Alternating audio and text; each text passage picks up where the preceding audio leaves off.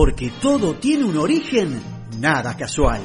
Ahora, en Tropezón de Radio, Pide nos revolea con historias de letras, palabras y frases para desentrañar eso de ¿quién cacho lo inventó? ¿De dónde viene? Muy buenas noches para todos y todas. Otra entrega más de historias de letras, palabras y frases con la debida licencia del autor del libro, el periodista Daniel Balmaceda, guardados. No sabemos si hasta la semana que viene, el sábado por la noche habrá novedades si esta cuarentena se extiende o no, para algunos los que podamos seguir haciéndola. Y en el capítulo anterior eh, dedicamos el tema, la columna, a los famosos campeones del rey. Y mencionamos a este personaje como aquel que hacía su ingreso armado como diríamos hoy, de punta en blanco, señores.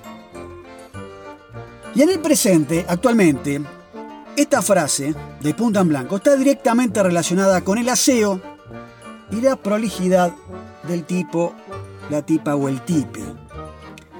Sin embargo, en la Edad Media, cuando se creó esta frase, significaba otra cosa. Porque en el campo de batalla los caballeros iban al frente, ataviados, uniformados, con su armadura obviamente y su espada en mano, ¿eh? desenfundada, pinchudo afuera, presta para churar al que se viniera encima. Eso quería decir entonces estar armado, la figura real, literal, de punta en blanco porque con todos los componentes de la armadura en su lugar, imaginemos esas películas medievales de Hollywood, o ahora recientes también, cualquiera, y con la punta del arma, o sea, la espada desnuda, por así decirla, lo que se decía entonces en blanco, desenvainada, y que esto se encuentra claramente vinculado con la cuestión concreta y relacionada de armas blancas. De ahí también viene este, este grupo de denominar este tipo de, armas, ¿no? Y primero se le llamó arma blanca a los escudos, eh, a las pecheras y a las espadas que no tenían las insignias.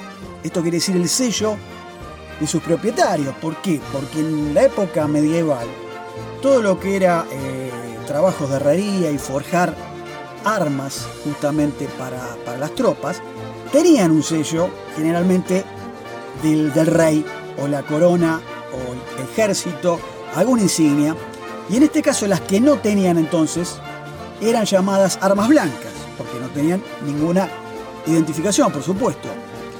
Y finalmente entonces el adjetivo o, el rótulo de arma blanca con el tiempo fue eh, derivando en una especie de genérico para aquellas armas, digamos, todas de filo, ¿no? Hoy en día, obviamente, arma blanca puede ser un cuchillo tramontina, eh, no sé, puede ser una, una navaja, o sea, quedó el, rótulo, el mote para todo este grupo de, armas, ¿no?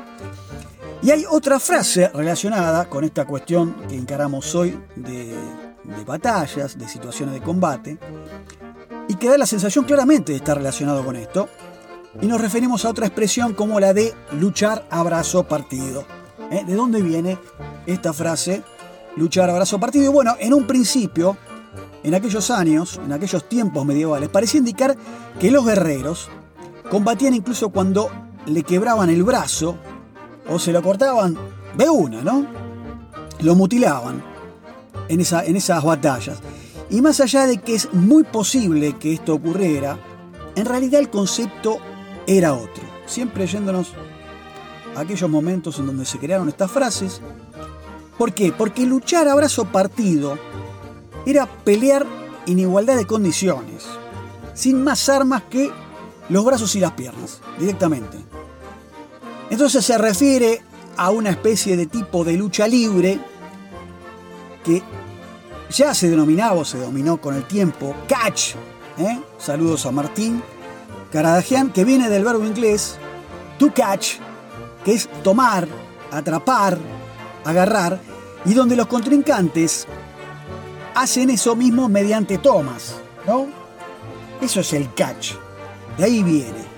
Y este tipo de enfrentamiento no se daba, como decimos en, los combates, en el campo de batalla en sí, sino durante la etapa de entrenamiento, de adiestramiento o en tiempos de paz directamente como una especie también de entretenimiento.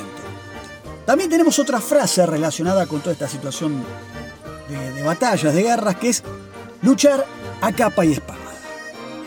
Así es, esto viene ya mucho más atrás, viene del tiempo de los romanos, porque se trataba de una especie de pelea callejera y que por estos lares, si venimos más acá, mucho más acá en el tiempo, ¿eh? a las pampas nuestras, siglo XIX, hay un libro muy, muy telúrico, muy nuestro, obviamente, el famoso Martín Fierro de José Hernández, que muestra esas escenas. Por ejemplo, los que tuvimos oportunidad de ver ese cine setentoso, la película de Martín Fierro, hecha misma por Leopoldo Torre Nilsson, o en esos cuadros, esas acuarelas fabulosas del pintor nuestro Castañino, que recrearon la historia del personaje de Martín Fierro. ¿Qué pasaba durante esos duelos entre gauchos? Claramente el poncho envolvía el brazo no hábil del tipo, ¿eh? que actuaría símil escudo medieval, ¿no? también esas imágenes, pensemos, una y otra, mientras que con el otro, con, con la mano hábil, sea diestra o zurda, el gaucho empuñaba el facón. Entonces de ahí viene la frase luchar a capa y espada. La frase original, después, en la Europa del siglo XVII, un poco más allá de la Edad Media, esa capa y esa espada formaban parte del uniforme de los caballeros. Y que hoy la entendemos como sinónimo de pelear hasta el fin. ¿eh? Y pelear hasta el fin es relacionado también de la misma manera con otra frase que es luchar a brazo partido, que ya la citamos, y de alguna manera estas dos expresiones están relacionadas con otra del palo, siempre estamos hablando de cuestiones este, bélicas, de batalla, que sería guerra sin cuartel. La otra frase es guerra sin cuartel.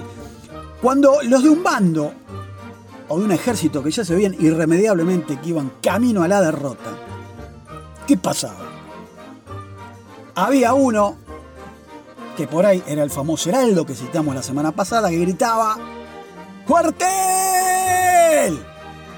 Que era la expresión en el escenario de batalla de, comillas, dar cuartel, figurar claramente que si los tipos se rendían, los del bando que venían ganando, que venían degollando, darles claramente la intención para que interpretaran que se estaban rindiendo y que de esta manera no los mataran y que sí se los llevaran encanados eh, hasta el cuartel en condición de prisioneros. O sea, la expresión cuartel era eso.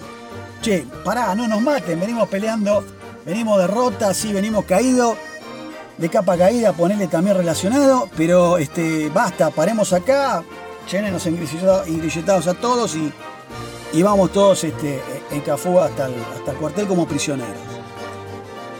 Pero atención, porque el, vencedor, que venía ganando, tenía el derecho a aceptar esta cuestión del cuartel o no. ¿Eh? Y, y, si decían que no, ¿qué pasaba entonces? La batalla, la lucha, iba a ser hasta la muerte. Por eso también la frase guerra sin cuartel. ¿Sí? Que hoy mantiene su sentido original y significa pelear entonces hasta las últimas consecuencias, o sea, hasta el espiche, ser boleta hasta morir de una. La alternativa entonces, ¿cuál era? Podías escapar, rajarte, ¿no? El, ejército venía perdiendo, escapar. Y volvemos entonces al concepto de la ropa, de la armadura, de la pilcha. Y había una parte que era la capa del caballero, y que hay una palabra derivada de capa, también relacionada con esta cuestión de hoy, siempre repito, de, la batalla, que es escapar. ¿sí? Y la palabra escapar significa rajarse, borrarse de una situación de peligro, de opresión o simplemente escapar de la prisión. como quien se quita de encima una capa que lo tiene totalmente inmovilizado.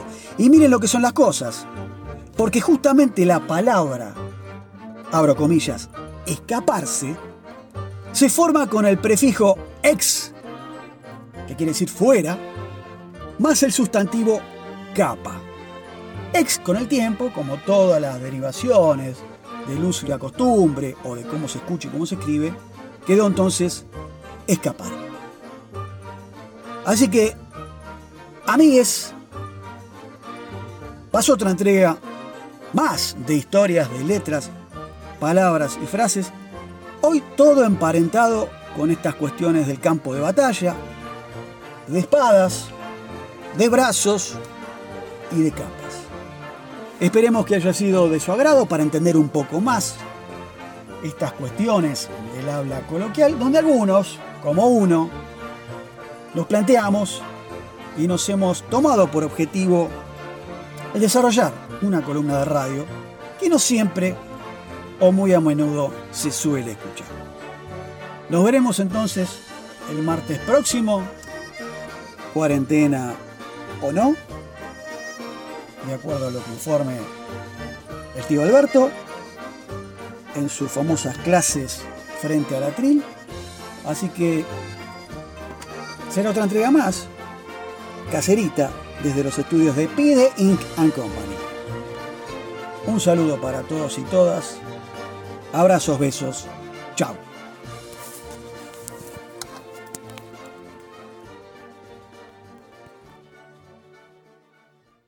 Nada casual. Los martes en la Freeway, tropezón de radio. Del lado de la vereda del sol para que esa vainilla fresca algún día se convierta en mosaico.